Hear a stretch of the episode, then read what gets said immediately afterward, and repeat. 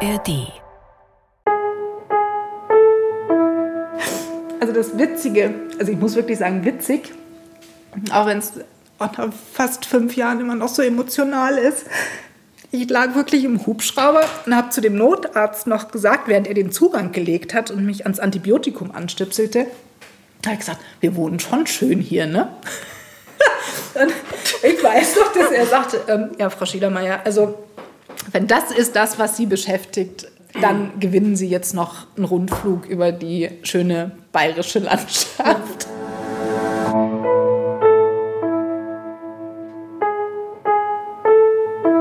Eltern ohne Filter. Ein Podcast von Bayern 2.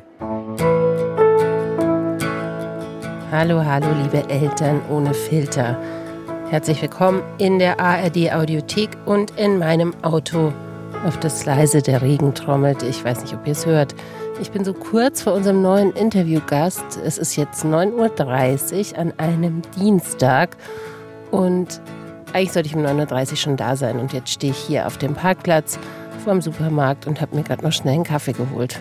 Warum bin ich hier? Warum bin ich zu spät? Naja, weil es wie üblich nicht nach Plan gelaufen ist heute früh bei uns zu Hause. So wie es ja eigentlich selten nach Plan läuft in diesem Elternleben. Und trotzdem habe ich mir in den letzten Tagen da mal drüber Gedanken gemacht, wie verdammt oft ich darauf angewiesen bin, dass der Plan funktioniert und dass alles genau so läuft, wie wir es vorher vorgesehen haben. Und bisher, ich äh, klopfe auf Holz und nehme dann meinen Kopf dazu, weil hier kein Holz im Auto ist, hat es auch meistens funktioniert, dass unsere Pläne aufgehen. Mein Interviewgast heute, bei der gab es einen großen Moment, wo nichts mehr funktioniert hat, wo alle ihre Pläne sich in Luft aufgelöst haben. Und wie es ihr seitdem ergangen ist und was sie heute für Pläne macht, genau darüber will ich mit ihr reden. Und deswegen fahre ich jetzt mal los. Jetzt bin ich nämlich schon zehn Minuten zu spät. Und eigentlich sollte es jetzt direkt losgehen mit der Podcast-Folge. So ist es ja immer bei Eltern ohne Filter. Aber heute will ich euch eigentlich noch was sagen vorher, was Wichtiges. Ich glaube nur, oh, ich muss jetzt schon heulen. Ich warte lieber noch ein bisschen. Ich sag's euch später am Schluss. Hallo. Oh, schön, dich zu sehen.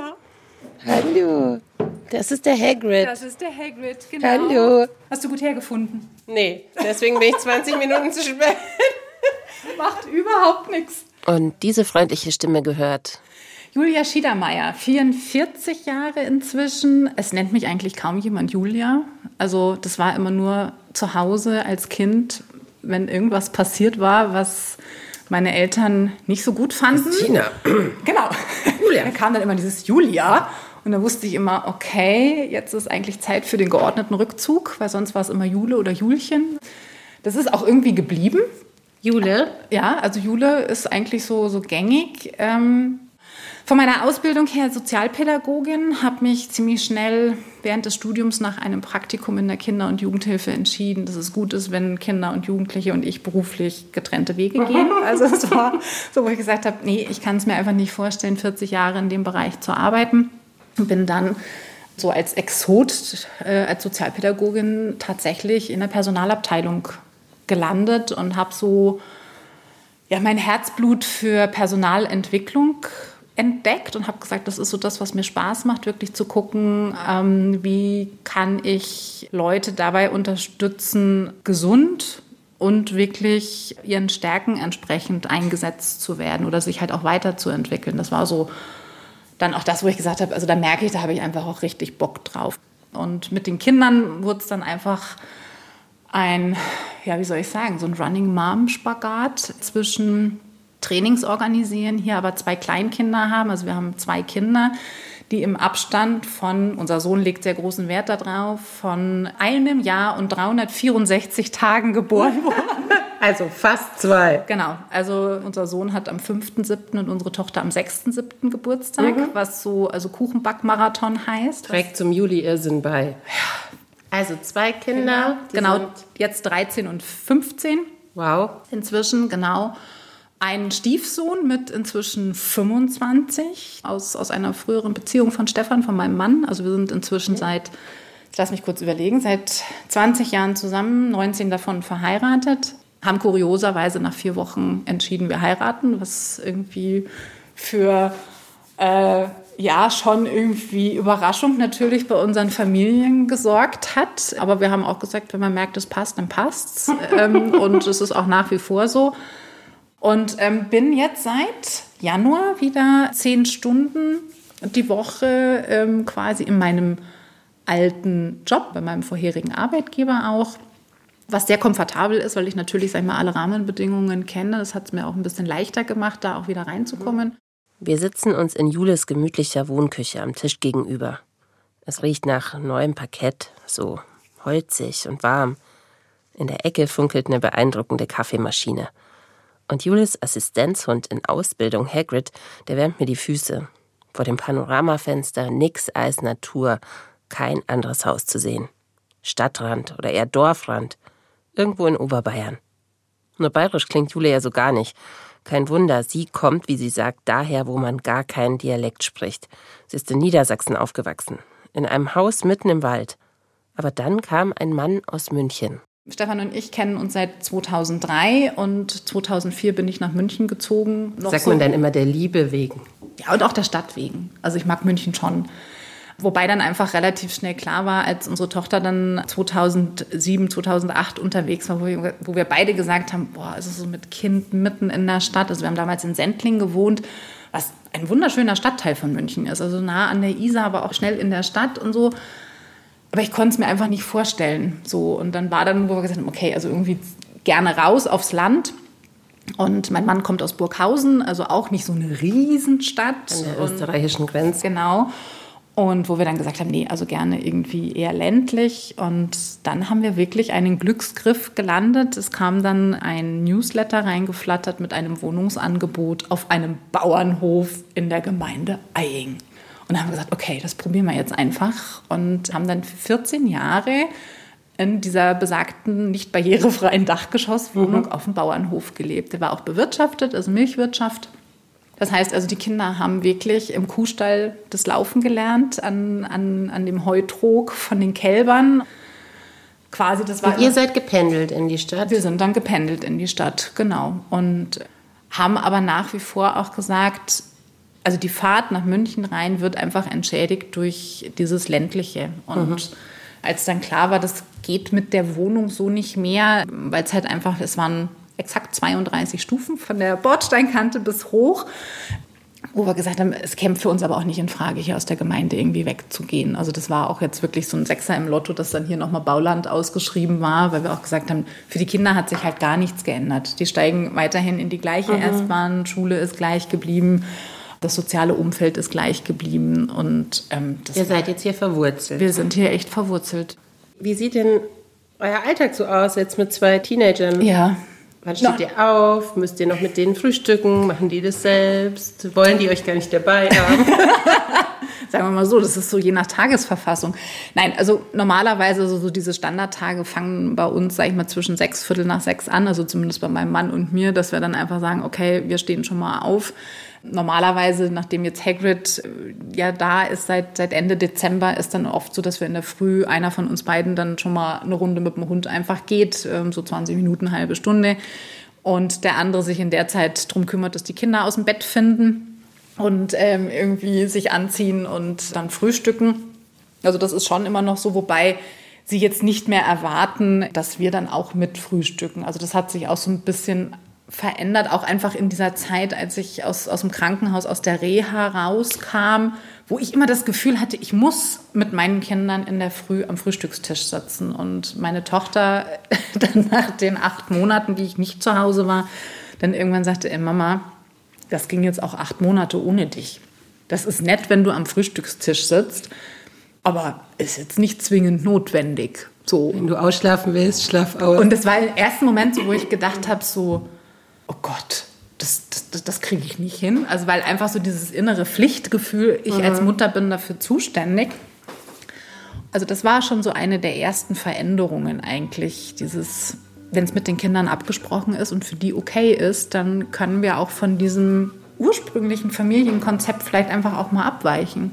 Wir haben es dann wirklich so gemacht, dass ich gesagt habe, sagt mir einfach, wie ihr es gerne hättet und dann sprechen wir einfach viel mehr ab. Und wenn die dann aus dem Haus sind, dann kommt eigentlich so meine Zeit für den sogenannten Schweigekaffee, bevor dann so der Trubel des Tages irgendwie losgeht, noch so diese halbe Stunde einfach. Ein Schweigekaffee. Dafür fehlt mir leider meistens die Zeit. Es wird dann eher oft so ein Takeaway-Kaffee in der Bahn. Alle wichtigen Apps auf dem Handy habe ich dann schon offen. Oder eben der Kaffee wie vorhin auf dem Supermarktparkplatz vor dem Interview. Wie hat Jule das genannt? Running Mom. Kommt euch bekannt vor? Mir auch. Wenn du jetzt in die Vergangenheit guckst und dich so in die Zeit kurz bevor du, was sagt man denn, die Sepsis hattest, sagt man es so? Ja, ich glaube schon. Mhm. Die Sepsis hattest, ja.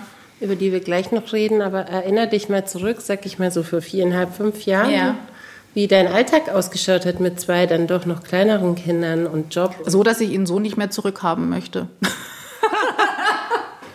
ja, weil es war wirklich dieses, dieses ja, Running Mom in, in jeglicher Hinsicht. Also diesen mega Spagat zwischen Job.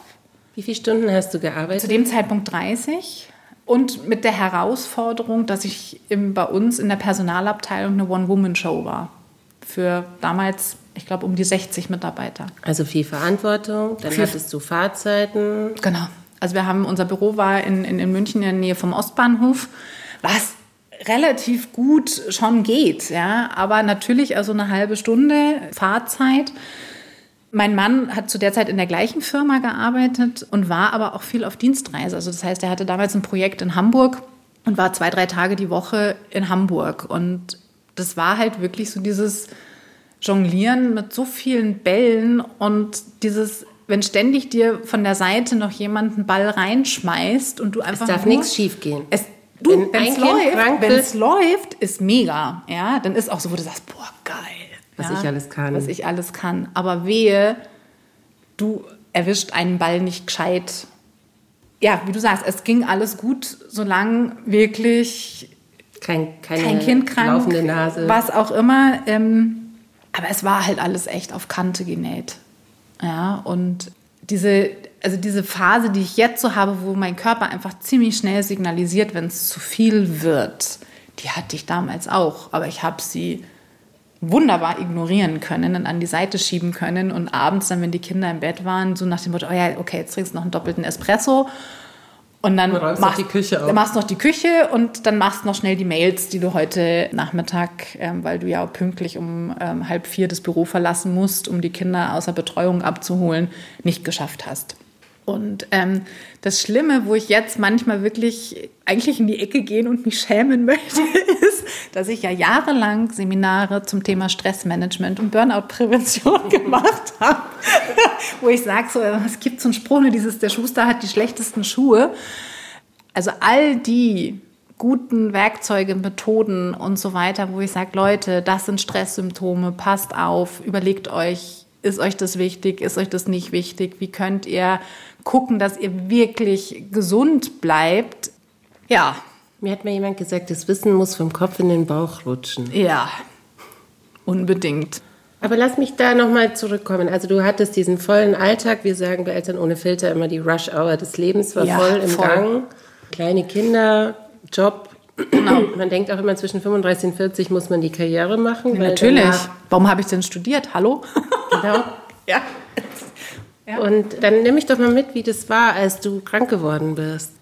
Also damals fing eigentlich an, ich bin im Dezember 2018 40 geworden und habe gesagt, weil mein Mann sagt, oh, lass uns das doch im Sommer feiern. Und habe ich gesagt, nee, weil ich finde, solche Feste muss man feiern, wie sie fallen. Und ja, es ist Dezember und ich kann nicht draußen feiern, ich kann keine Gartenparty machen. Habe gesagt, aber wir feiern. Und ich wusste zu dem Zeitpunkt schon, dass im, im Januar dann eine, eine Unterleibs-OP ansteht aufgrund von Endometriose. Und habe gesagt, also ich möchte auf jeden Fall noch vorher feiern, wer weiß, wie es mir nach der OP geht und so weiter. Und habe gesagt, das mache ich. Und dann Mitte Januar war dann die OP.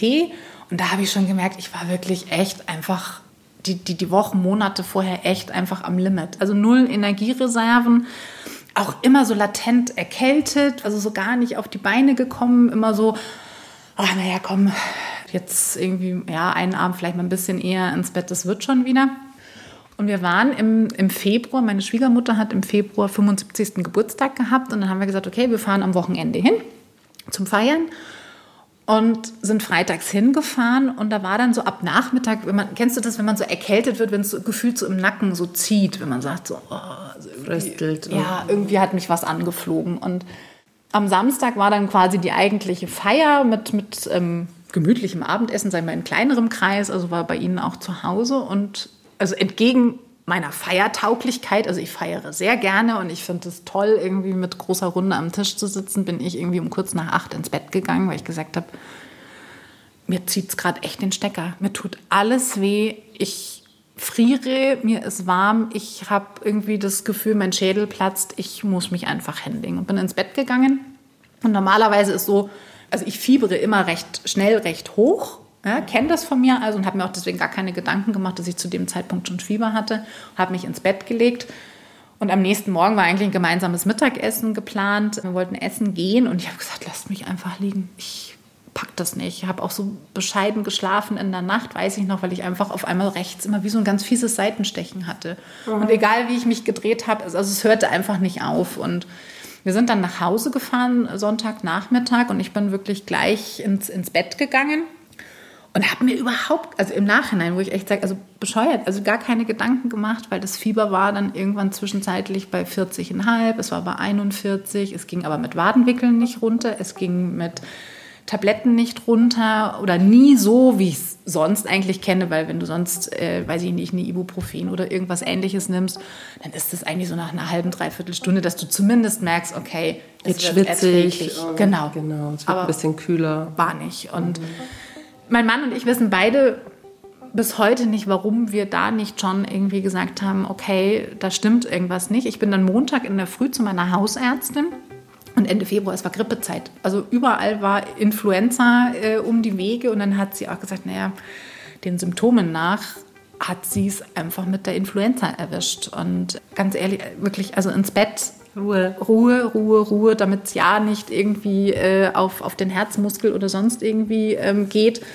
Und das habe ich dann auch gemacht. Und es wurde dann aber immer schlimmer, insofern, als dass ich also kaum noch Luft gekriegt habe. Also dieses Seitenstechen war einfach dann so massiv, dass ich so, also so ganz kurzatmig war. Und am Dienstag dann irgendwann ja, mittags rum, glaube ich, zu meinem Mann gesagt habe, äh, boah, jetzt ruf in der Praxis bitte an, ich brauche einen Termin. Völlig blödsinnig. Ja, also einen Termin. Ja, wo ich gedacht, also die hätten wahrscheinlich sofort, äh, eigentlich hätten wir einen Notarzt rufen müssen. Ja. Und ich bin dann noch wirklich, also so hautig wie ich benannt war, wirklich die Treppe runter ins Auto mit meinem Mann. Der hat mich in die Praxis gefahren. Ich bin dort auch noch in den ersten Stock hoch und saß dann auf dem Hocker und habe dann nur gesagt, jetzt geht's nicht mehr. Und in dem Moment kam meine Ärztin raus, hat mich angeschaut und hat gesagt, Klinik. auf die Liege, mhm. ich rufe sofort den Notarzt. Blut abnehmen hat nicht mehr geklappt, weil der äh, Kreislauf einfach komplett im Keller war. Also der, der Puls war nicht mehr spürbar und so weiter. Und es ging dann auch echt schnell. Und das Witzige ist wirklich aus dieser Zeit, also ich kann mich relativ gut daran erinnern, was passiert ist. Also dass dann auf einmal zwei Notärzte da waren. Also erst war der sogenannte, wie ich gelernt habe, Bodengebundene, also der mit dem Auto kommt und die haben dann aber den Hubschrauber nachgefordert. Wie ich im Nachhinein mitbekommen habe, ich hätte es mit dem RTW wahrscheinlich nicht mehr gepackt. So kommt man dann zu einem Hubschrauberflug.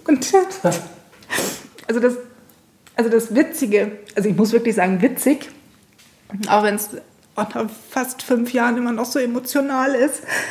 Ich lag wirklich im Hubschrauber und habe zu dem Notarzt noch gesagt, während er den Zugang gelegt hat und mich ans Antibiotikum anstipselte, habe ich gesagt, wir wohnen schon schön hier, ne? und ich weiß noch, dass er sagte, ähm, ja, Frau Schiedermeier, also wenn das ist das, was Sie beschäftigt, dann gewinnen Sie jetzt noch einen Rundflug über die schöne bayerische Landschaft. Und das war echt so, wo ich gesagt habe, also ich habe wirklich aus dem Fenster geschaut und habe gesagt, das sah so nett aus, weil das war halt so dieser Flickenteppich mit Feldern, mit, mit Häusern, mit Wald irgendwie. Meinst du, das Gehirn macht sowas, dass man dann das also positiv sieht, sieht ich, ich glaube, Ich, ich glaube, das war schon, also ich habe schon gemerkt, dass da irgendwas, also echt also auf gut Deutsch echt die, die Kacke am Dampfen ist. Mhm. Also das war mir schon bewusst. Ich glaube aber, dass natürlich auch aufgrund der Schmerzmittel, die ich dann gleich verabreicht bekommen habe, einfach schon auch so in meinem Delirium dann irgendwie auch mich verabschiedet hatte. Aber es war auch so, wo ich dann auch gesagt habe, also naja, meinen ersten Hubschrauberflug habe ich mir irgendwie auch anders vorgestellt. Und wie ging es dann weiter? Also ich kann mich noch daran erinnern, dass es in der Notaufnahme sehr hektisch wurde, als wir kamen. Mhm und auch mehrere Ärzte dort waren, also nicht nur einer.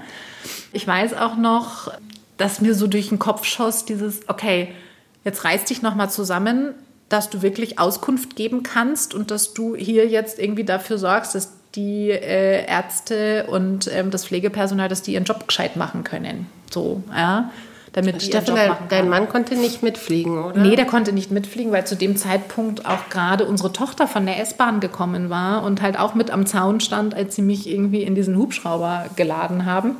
Und unser Sohn war zu dem Zeitpunkt noch in der Mittagsbetreuung in der Grundschule, hätte aber eigentlich schon abgeholt werden müssen.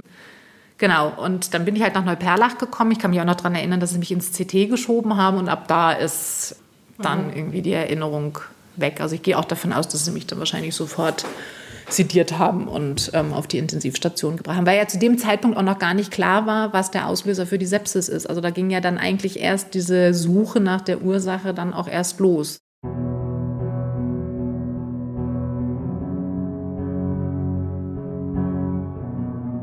Ich kenne Jule übrigens schon einige Jahre. Naja, was heißt kennen? Ich bin einfach irgendwann bei Twitter auf sie gestoßen. Ihr erinnert euch, dieses Social Network, das jetzt ruiniert ist? Da habe ich ihre Tweets gelesen, manchmal kommentiert und ziemlich oft geschmunzelt.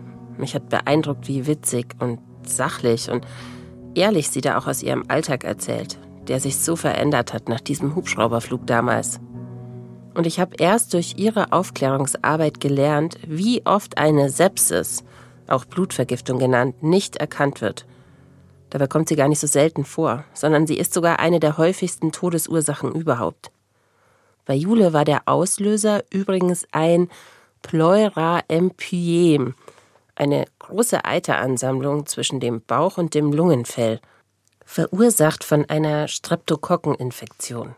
Du bist mir damals einfach so aufgefallen, weil du damit so offen umgegangen bist und so positiv. Mhm. Jetzt ist aber für unsere Hörerinnen ja nicht klar, was die Folge für dich war von deiner Selbstes ja. die dich jetzt nicht sehen, wie du hier zwar völlig entspannt Kaffee kochst und rumläufst, aber eben auf Prothesen genau, läufst. Genau, also die, die, die Folgen waren natürlich einfach aufgrund, also es war ein septischer Schock, also wirklich mhm.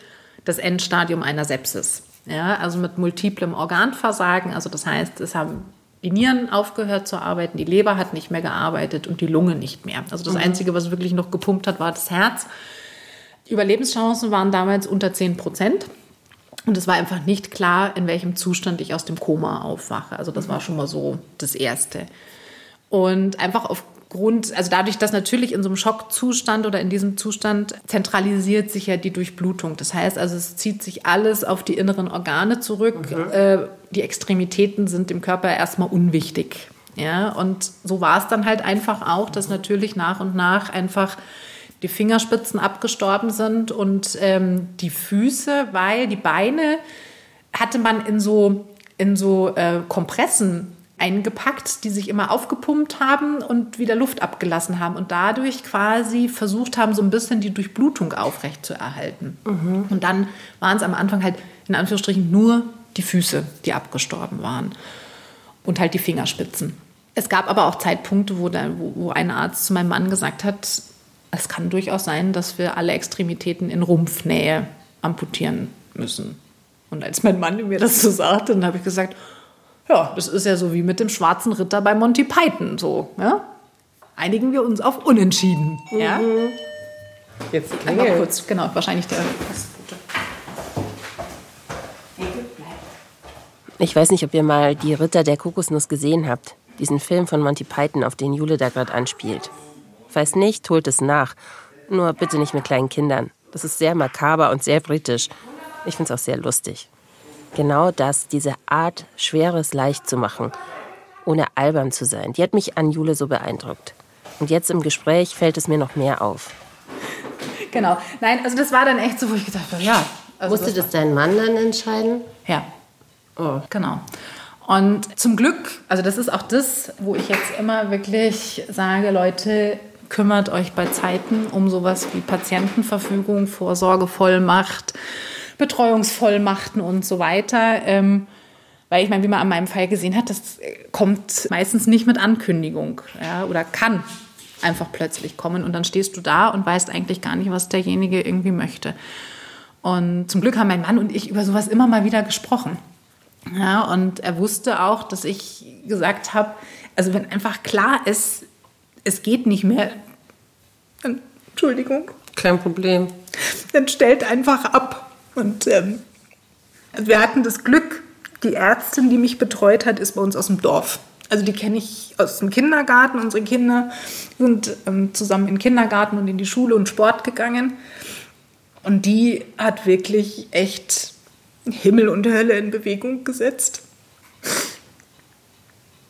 Und ähm, hat dann gesagt, okay, wir probieren wirklich alles, weil die Chancen stehen gut, dass sie es dass schafft. Und ähm, das war dann auch wirklich so, dass dann nachher irgendwann so nach, ich glaube, ach, nennen das so zehn Tagen einfach dann ich auch über den Berg war, einfach die Werte besser wurden und sie gesagt haben, okay, das war jetzt wirklich auch so eine Gratwanderung, weil ich habe dann Fotos gesehen, also ich hing halt, weiß ich nicht, ich glaube an 15 Infusionen. Mhm. Ja, und sie hat auch gesagt, das war wie auf einem Berggrat, es ging nur vorwärts. Das, es wäre kein Puffer gewesen für, sie verträgt das Medikament nicht oder es schlägt nicht an.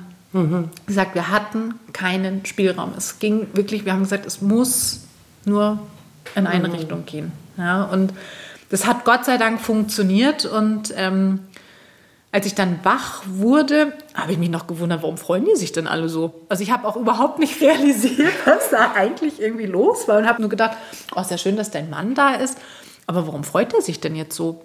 Also das konnte ich irgendwie noch überhaupt nicht einordnen und ich, ich fand es auch komischerweise gar nicht seltsam, dass ich im Krankenhaus lag. Also auch das, also das glaube ich spiegelt auch wieder, also wie vollgepumpt man einfach auch mit Medikamenten ist, dass man natürlich, äh, ähm, sag ich mal, das auch ja, einen auch schützt, ja, dass man da jetzt nicht irgendwie durchdreht.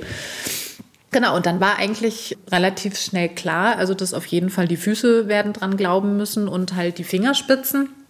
Wie und, also ja, also sie haben mir das dann vorsichtig gesagt und im, die, die Ärztin sagte dann auch, ja, also du wirst jetzt echt Geduld brauchen und so. Und wo ich dann gesagt habe, naja, also in sechs Wochen muss es ja wohl wieder laufen. Ja, und ich weiß nur, dass sie mich dann so milde anlächelte und ich dann so gedacht habe, so, ja, also was die sich irgendwie da denkt, irgendwie, ja, kann ich nicht nachvollziehen. Und das war wirklich echt noch so, ja, also für mich überhaupt nicht äh, realistisch. Weißt du, was deine Kinder gesagt haben oder was der Stefan den Kindern gesagt hat in der Zeit, wo du im Krankenhaus, also wo du so ganz akut im Krankenhaus warst? Also sie haben immer offen mit ihnen gesprochen.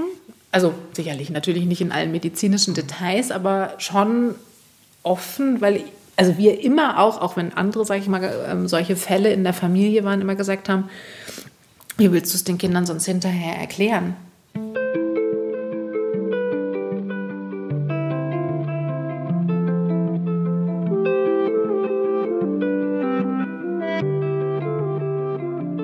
Wann habt ihr euch denn das erste Mal wieder gesehen? Wach geworden aus dem Koma bin ich am 15. März. Und da war zumindest mein Mann da. Ich weiß, mein Vater ist dann den nächsten Tag gekommen. Und ich glaube, die Kinder, das war dann ja auch irgendwie so um den 16., 17. März rum. Was dann irgendwie sehr süß aussah, weil beide natürlich in diesen Kitteln ja, die auf der Intensivstation und mit Mundschutz und viel zu großen Handschuhen und eigentlich außer wie so zwei kleine Gespenster, weil sie diese Kittel halt auch immer so anheben mussten, damit sie vorne nicht drauf treten. Irgendwie, ja, und es war natürlich für sie einfach ganz schwierig, weil sie halt sich auch nicht aufs Bett setzen durften, weil da natürlich die ganzen Kabel und Schläuche und so noch waren. Also sie standen dann so mehr oder weniger am Bett. Das weiß ich. Und ja, es war für sie natürlich auch einfach komisch. Gruselig. Ja, klar. Ja, auch so dieses, Mama nicht in den Arm nehmen dürfen, äh, irgendwie nicht, nicht knuddeln können, weil ich konnte mich ja auch nicht bewegen. Also ich war ja wirklich wie fest betoniert. Ja, also das war so, also irgendwie ganz komisch. Weißt du noch, ob, was dir durch den Kopf gegangen ist? Also ich habe mich wahnsinnig gefreut natürlich, dass sie da waren, aber ich habe dann auch irgendwann gesagt, ich brauche jetzt Zeit. Ja, das kann ich mir vorstellen. Ja, also im Nachhinein, das, also das Schlimmste war eigentlich für mich, also gar nicht mein, mein Zustand, sondern wirklich dieses, was macht es mit der Familie? Mhm. Und, und dieses im Bett zu liegen und zusehen zu müssen, wie sie alle versuchen, irgendwie tapfer zu sein und sich halt einfach fürchterlich Sorgen machen. Und auch so dieses, wo ich gesagt habe, die Zeit, die ich im Koma verbracht habe, das war ja für mich ein Segen. Also da habe ich ja, sag ich mal, diese ganz krasse Zeit ja gar nicht mitbekommen. Aber dieses zu wissen, dass du halt, sag ich mal, gut 14 Tage zu Hause sitzt und jedes Mal, wenn das Telefon klingelt, irgendwie einen halben Herzkasper kriegst, weil du nicht weißt, es ist jetzt das Krankenhaus, das anruft und sagt, sorry, sie hat es nicht geschafft. Mhm. Sofort, als sie ins Krankenhaus kommt, reisen Julis Eltern aus Niedersachsen an, dann auch die Schwiegereltern. Die Kinder und Stefan sind nicht allein in diesen schweren ersten Wochen ohne Mama, ohne Partnerin. Überhaupt erzählt Jule, die Unterstützung ist großartig. Im Ort, von Freundinnen, alle sind sie da. Entlasten, wo sie können. Nur diese Rolle ist neu für Jule. Sie ist jetzt die, die Unterstützung braucht. Die, die nichts tun kann. Nur heilen. Auch zu Hause. Du bist ja von einem auf den anderen Tag aus der total aktiven Rolle sozusagen in so eine komische passive Rolle ja, geraten. Voll. Also das war wirklich dieses die Vollbremsung. Die mhm. absolute Vollbremsung. Und dann erstmal ganz lange auf der Ersatzbank sitzen. Genau, weil Stefan hat einfach übernommen. Dann. Er hat übernommen und hat bravourös übernommen. Ja, also ist er wirklich sofort mit, mit allem, also mit allem ins, ins kalte Wasser gesprungen. Ja. Wie war vorher eure Aufteilung, so würdest du sagen? Naja, sag ich mal so, unter der Woche war, würde ich mal sagen, so 80, 20 natürlich, weil ich halt einfach auch mehr Zeit zu Hause in dem Sinne hatte. Wobei es immer schon so war bei uns, so dieses, wer zuerst nach Hause kommt, fängt an mit dem Haushalt. Ja, also das war nie, nie ein Thema. Und auch so mit den Kindern. Also das war immer, das war wirklich immer so, wo ich gesagt habe, ähm, das hat gut, gut gepasst. Es war halt, sage ich mal, wie soll ich sagen, es war anders, als wenn ich es gemacht hätte. Und ich glaube, das ist so ein bisschen diese Stolperfalle, die wir Frauen oder Mütter uns selber machen, dass wir immer so dieses, das muss so sein, wie ich das mache. Muss es nicht, weil ich habe jetzt anhand dieser acht Monate gesehen, die Kinder überleben genauso gut, wenn manches nicht minutiös durchstrukturiert ist, sondern vielleicht einfach auch ad hoc entschieden wird oder wenn das T-Shirt mal farblich nicht zur Hose passt. Stefan kriegt das hin, weil er Unterstützung von der Familie hat und Verständnis für seine Situation in der Arbeit. Also das war was, wo ich auch gesagt habe, also das hat mir einfach auch diese Ruhe gegeben, mich wirklich um meine Themen auch zu kümmern, dieses zu sagen, du kannst dich jetzt voll auf deine Genesung konzentrieren, weil ich weiß, zu Hause, das läuft. Die Kinder sind versorgt, die, die, die, die gehen in die Schule, es wird mit ihnen gelernt, sie haben Freizeitaktivitäten weiterhin, sie können am, am Sport und am Musikunterricht teilnehmen es ist nichts, was irgendwie so eskaliert, dass ich sage, lasst mich nach Hause. Ja?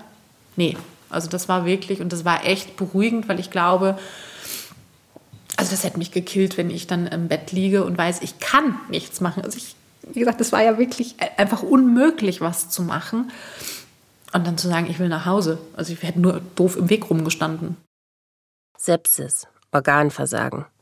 Gerade noch dem Tod von der Schippe gesprungen. Ist ein doofes Bild, aber ja, Jule kann sich anfangs wirklich nicht mehr mehr an der Nase kratzen.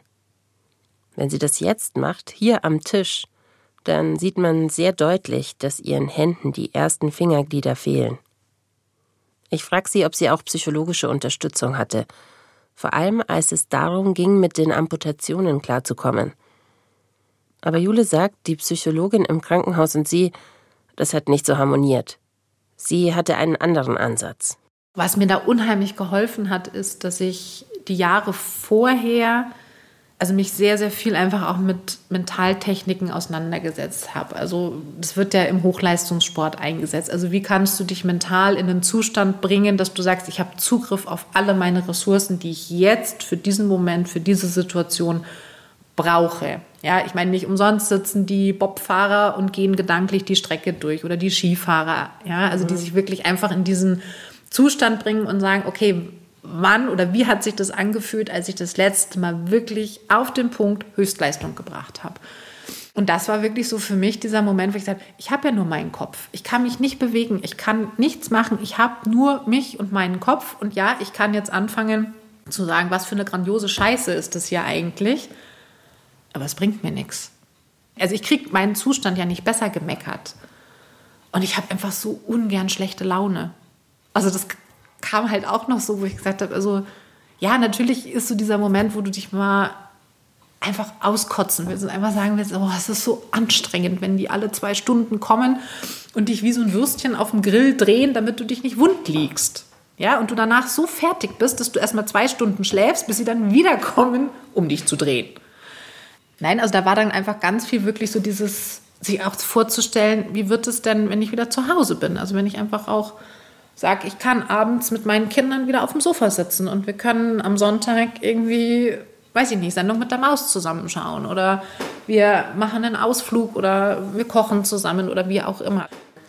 Also eigentlich so die total ganz banalen Alltags. Alltag, Alltag, genau. Also Alltag mit Kindern, der einen manchmal ja nervt, wo man denkt, oh, jetzt gucken wir den Film irgendwie das fünfte Mal, ich kann es schon synchron mitsprechen und auf einmal merkst du eigentlich, wie nett das ist und wie schön das ist und was das eigentlich ja auch, sagen wir, über dieses Verhältnis zu den Kindern aussagt, dass die das einfach toll finden, mit dir auf dem Sofa zu sitzen und äh, einen Film zu schauen oder halt irgendwie gemeinsam zu kochen oder weiß ich nicht, einfach morgens noch bevor man dann sagt, okay, jetzt müssen wir aber wirklich aufstehen, halt einfach diese halbe Stunde noch im Bett zu vertrödeln.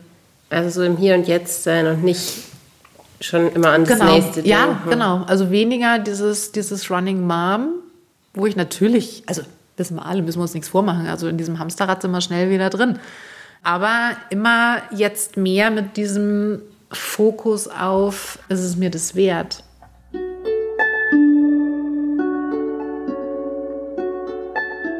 Ich muss da, glaube ich, nochmal drauf zurückkommen, weil es mich so fasziniert. Sendung mit der Maus gucken, was zusammen kochen und einen Ausflug machen. Das waren die Sachen, die Jule gefehlt haben, auf die sie sich gefreut hat. Das Normale, das jeden Tag Mama sein. Nur Jule war damals im Krankenhaus und dann in der Reha eben meilenweit entfernt vom jeden Tag Mama sein. Hatten deine Kinder Berührungsängste mit dir? Also am Anfang schon, also gerade unser Sohn so mit den Händen. Ne, mhm. meine, die sind ja erst auch noch verbunden und Ja, so. genau. Und dann war halt einfach so, dass er dann immer gesagt hat, Mama, kuscheln, aber ohne Hände. Und dann habe ich dann immer die unter die Bettdecke, also im Krankenhaus noch unter die Bettdecke geschoben. Und es wurde dann besser. Also wir haben dann auch gesagt, er soll einfach die Zeit kriegen. Wir haben auch die Amputation oder die, die, die, die Narben an den Beinen und so weiter. Das hat ganz, ganz lange gedauert, bis sie das dann irgendwie gesehen haben. Unsere Tochter war dann eher so dieses ist das eklig? Und dann habe ich gesagt, nein, es ist halt, man sieht schon noch, dass dann natürlich die Haut einfach noch sich regenerieren muss und man sieht schon auch noch die Narben und so. Aber eklig ist es jetzt nicht. Es sieht halt teilweise aus wie so eine Schürfwunde. Mhm. Kann ich da mal so aus Entfernung mal gucken? So, ja, und wo ich auch gesagt also sie sollten einfach auch das Tempo bestimmen. Aber es war natürlich auch so, dass ich gesagt habe, die Wundversorgung war einfach auch so Teil meines Alltags. Ja, und nachdem ich noch keine Prothesen hatte oder auch noch nicht so stabil laufen konnte, lag ich halt damals zu Hause oft auf dem Sofa und habe gesagt, okay, wenn die Hausärztin kommt zum Verbinden oder sowas, ich kann halt nicht einfach aufstehen und sagen, okay, wir gehen woanders hin. Ja, und also sie haben sich dann langsam angenähert. Inzwischen können wir halt auch wirklich unsere, also das ist auch, das liebe ich an unserer Familie, einfach auch Witze drüber machen. Also wir haben da, glaube ich, irgendwie. Ich habe es gerade schon gehört skurrilen Humor. Kinder sind gleichzeitig so schnell da drin, so ein neues Normal zu finden. Ja. Und andererseits dann doch auch oft ängstlich, ne? Genau, und das ist, glaube ich, echt so eine Herausforderung, dieses, auch dieses Tempo zu akzeptieren. Ja, dass sie einfach, einfach vorgeben, weil, ja, weswegen eigentlich? Ich glaube, weil unsere Welt sonst zu schnell ist und wir immer meinen, es muss sofort wieder alles funktionieren. Und das war auch so ein bisschen das, was mich selber so gestört hat. Ich habe dann natürlich die Zeit in der Reha auch genutzt, mich mal zu informieren. Also was heißt es denn eigentlich jetzt mit Amputationen zu leben? Also welche Bereiche betrifft es? Was heißt das für Freizeitaktivitäten? Was heißt das für solche Sachen wie Autofahren? Und ich bin ja seit meinem 18. Lebensjahr immer leidenschaftliche Motorradfahrerin gewesen. Also auch so dieses Thema, was heißt denn das jetzt für mein, eigentlich für mein Lieblingshobby? Kann ich wieder Fahrrad fahren? Kann ich wieder Skifahren gehen? Also kann ich schwimmen? Ja, also lauter solche, solche Fragen des alltäglichen Lebens. Und ich habe dann halt verschiedene Blogbeiträge und, und Internetseiten gefunden von, von Amputierten. Und der Tenor war fast überall, du musst es nur richtig wollen. Und wo ich dann irgendwie dachte, am Arsch muss ich wollen. Nein. Dieses Ja, und wenn, wenn, wenn du das nur richtig willst, dann kannst du alles schaffen. Ich werde in meinem Leben nie eine prima Ballerina werden, auch wenn ich das will. Mhm. Ja, also auch so dieses, was mir gefehlt hat, war so ein realistisches Bild auch zu bekommen. Also wie sieht es denn aus, dieser Genesungsprozess? Und für mich so ein richtiges Aha-Erlebnis war dieser Moment, wo ich gedacht habe, ja, das ist schön, wenn sich jemand wieder so Vollgas zurückstürzt.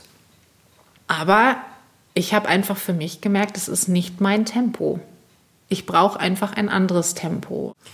Als du wieder nach Hause gekommen bist, in den Familienalltag zurück, wie war dieser Übergang? Also wieder in diese Mutterrolle von ich bin immer da und ich darf auch sagen, räum dein Zimmer auf und ich darf jetzt auch mal sagen, hast du heute schon weiß ich nicht, Klavier geübt.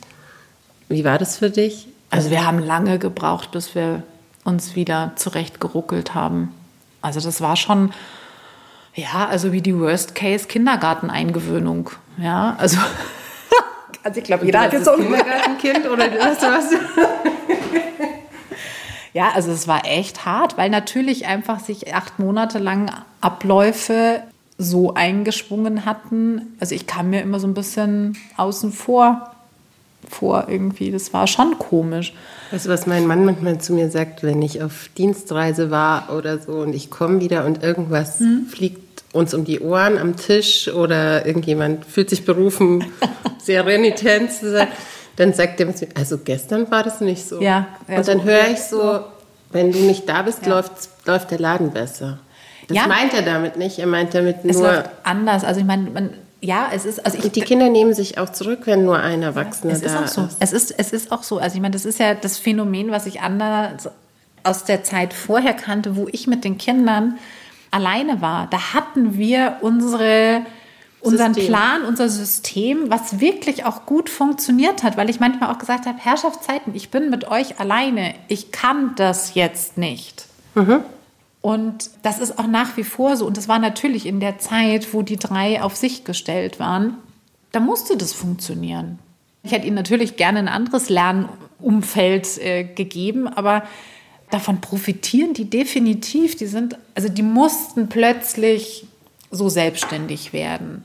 Und auch dieses Lernen zu sagen, okay, vielleicht muss ich einfach auch mal proaktiv fragen, wie geht es dir denn gerade? Oder kann ich was helfen? Oder was braucht es jetzt irgendwie noch? Ja, und das, glaube ich, ist was, was, wo ich sage, also davon haben die definitiv profitiert. Aber ja, wir haben als Familie wirklich echt gebraucht, bis wir uns dann wieder so in dieser Vierer-Kombi zurechtgefunden mhm. haben. Also als Familie, aber auch als Paar natürlich. Mich hat mal jemand gefragt, was ist der Unterschied zwischen zwei Kindern und drei Kindern?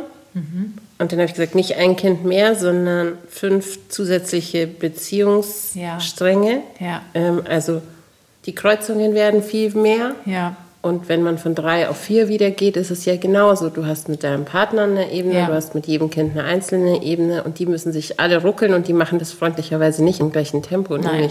Nein. Nein, und das war auch so, also, wo ich gesagt habe, das ist natürlich diese, also ich meine, wenn man sich mal mit Teamdynamiken beschäftigt hat, wir waren lange in der Storming-Phase. Erklär mal, was das ist. Ja, die Storming-Phase, wo man erstmal guckt, dass man wieder seinen Platz auch in dem Gefüge kriegt. Also auch wirklich zu sagen, okay, wo stehe ich denn jetzt eigentlich? Und wo möchte ich stehen? Also auch das ist ja, finde ich, eine völlig legitime Frage und für sich auch klar zu kriegen, welche Rolle will ich noch erfüllen und welche will ich auch nicht mehr erfüllen. Ja, und mhm. das merke ich, das war, also das war gerade so mit dieser Zeit auch, wo ich ja, ich meine, wir leben in einer Leistungsgesellschaft und ich war nicht leistungsfähig. Ja, ich wäre es gern gewesen, ich hätte gerne wieder funktioniert, einfach um auch mit der Situation, glaube ich, besser oder vermeintlich besser umgehen zu können. Dieses, ja, das ist ein bewährtes Muster, das läuft, ja, da kenne ich mich aus, da fühle ich mich sicher. Und das war ja nicht mehr da, es war nicht verfügbar. Ja. dieser Service wird in diesem Land für sie nicht angeboten. Punkt. Mhm. Ja. Und das hat ja auch so dieses auf den Prüfstand gestellt, also wer bin ich, wenn ich nicht mehr leistungsfähig bin? Also wenn man mir das nimmt, was mich eigentlich vorher ausgemacht hat.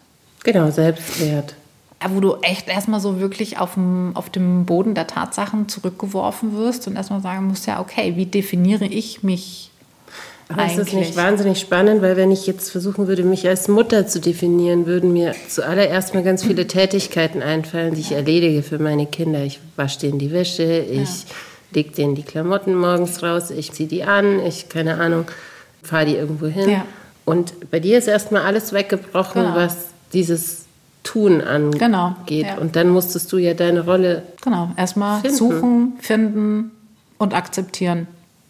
Wobei der letzte Schritt irgendwie der anstrengendste war. Mhm. Genau.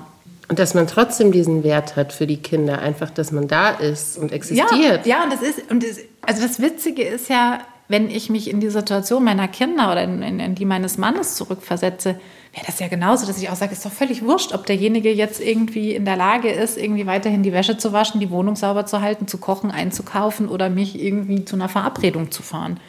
Hauptsache, derjenige ist da. Ja, aber das andersrum in dieser Rolle, du bist derjenige, der das jetzt gerade nicht leisten kann, ist schon irgendwie doof. Es fühlt sich halt einfach, es piekst, es piekst in allen möglichen Situationen. Und was ich so schwierig fand, war, es piekst in Situationen manchmal unvorbereitet.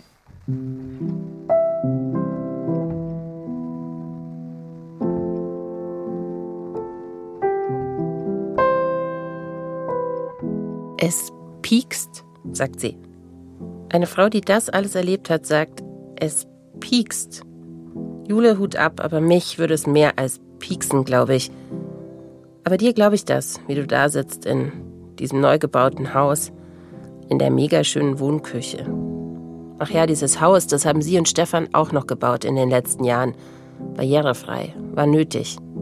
Weil sie mit 60 nicht mehr auf dem Hosenboden aus der Dachgeschosswohnung nach unten rutschen will, sagt Jule, wenn die Prothesen mal zwicken und sie auf den Rollstuhl angewiesen ist.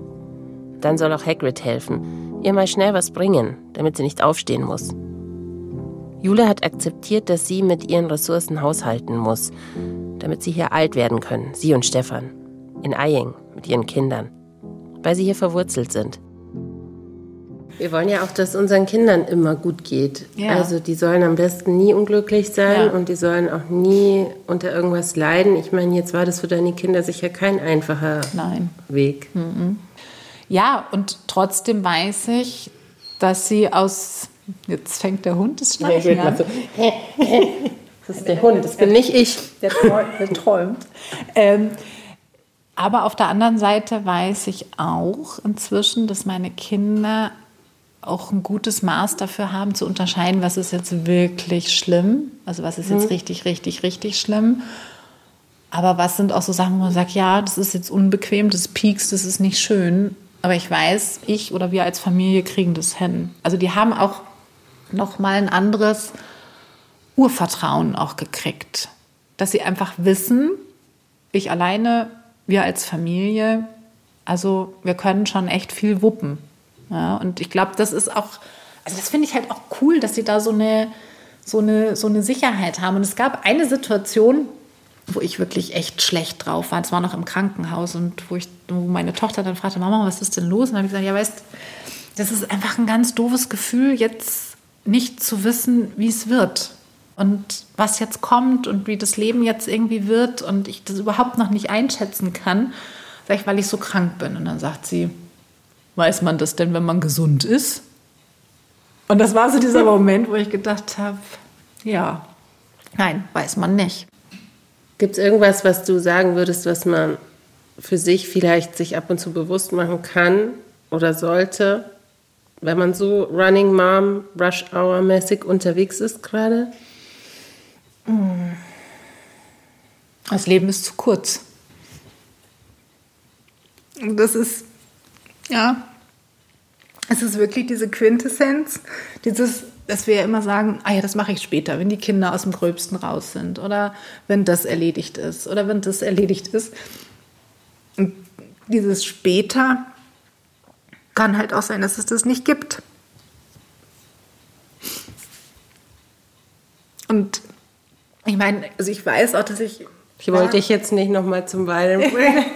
Macht überhaupt nichts. Ähm, ähm, nein, also was ich, was ich so wichtig finde, ist, dass wir uns ich kann nicht jeden Moment achtsam leben. Also müssen wir uns auch nichts vormachen. Ja, das ist ein tolles Konzept, das ist super in der Theorie, im Alltag.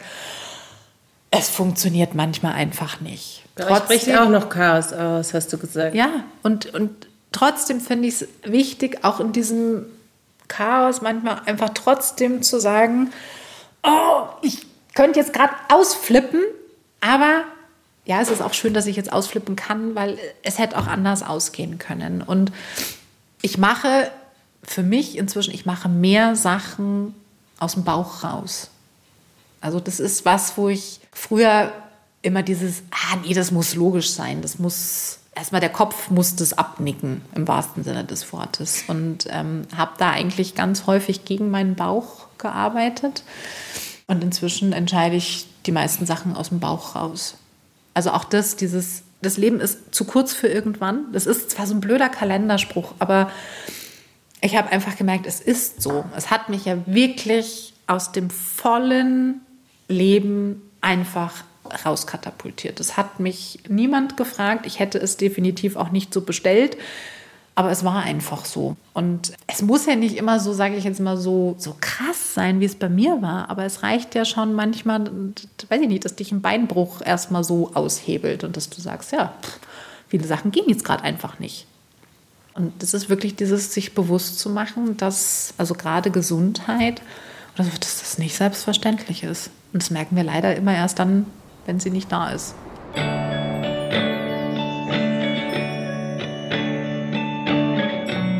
Das jeden Tag Mama sein, den normalen Alltag genießen und mit dem Bauch entscheiden. Lustig, dass genau das die Erkenntnisse aus einer Eltern ohne Filterfolge sind. Wo wir hier doch so oft die Dinge wälzen, tausendmal darüber nachdenken, wie wir es machen sollen. Wo es doch so oft genau der Alltag ist, der uns fertig macht. Aber ich finde, das ist genau die Ambivalenz, die das Leben mit Kindern ausmacht. Dass es schön sein kann und schrecklich. Schrecklich anstrengend. Und aufregend, wie das Leben ohne Kinder nie war. Dass wir uns selbst vergessen und dass wir uns selbst vergessen. Warum ich jetzt so philosophisch werde, fragt ihr euch. Ich wollte euch ja noch eine Sache sagen. Aber erstmal will ich mich ordentlich von Jule verabschieden. Wartet mal. Ich danke dir für deine Zeit. Ich könnte gerne. noch zwei Stunden mit dir weiterquatschen. Aber hat mir großen Spaß gemacht, dich ja, zu treffen. Vielen Dank. Sehr gerne.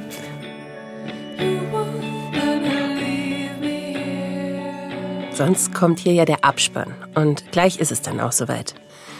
Aber ich brauche noch zwei Minuten eurer Zeit. Das hier ist nämlich meine letzte reguläre Eltern ohne Filter Folge als eure Host. So, jetzt ist es raus. Ich hätte mir dafür übrigens keine bessere Gesprächspartnerin wünschen können als Jule. Aber im Dezember nehme ich noch richtig Abschied. In der gemeinsamen Folge mit den anderen drei Hosts, Ruslan, Katrin und Schlien.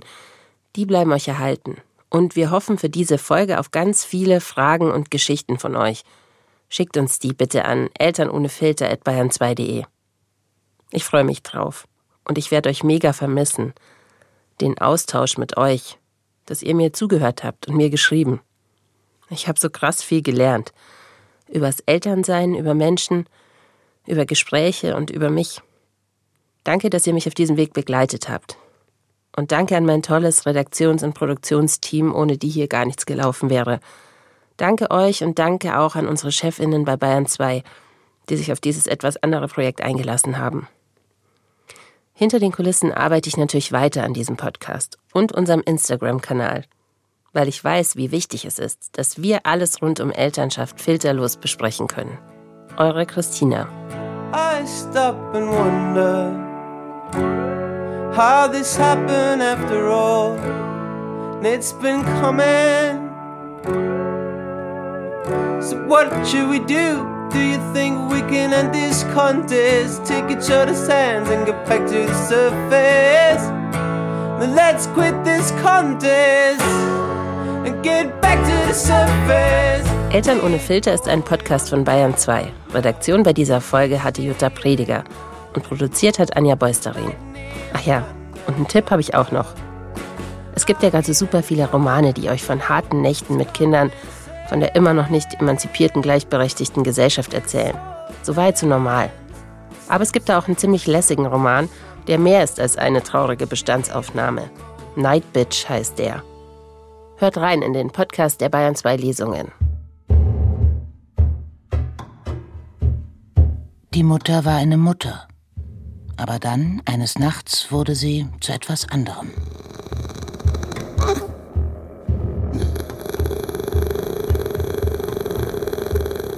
always think of it in my mind as a sort of beast. In meinem Kopf ist sie eine Art Bestie. Im Buch klingt das nach einem märchenhaften Wolf oder Hund. Sie wird zu einer Verkörperung ihrer unausgesprochenen Frustration, ihrer unausgesprochenen Wut und kehrt damit zurück in eine eher essentielle körperliche tierische Form.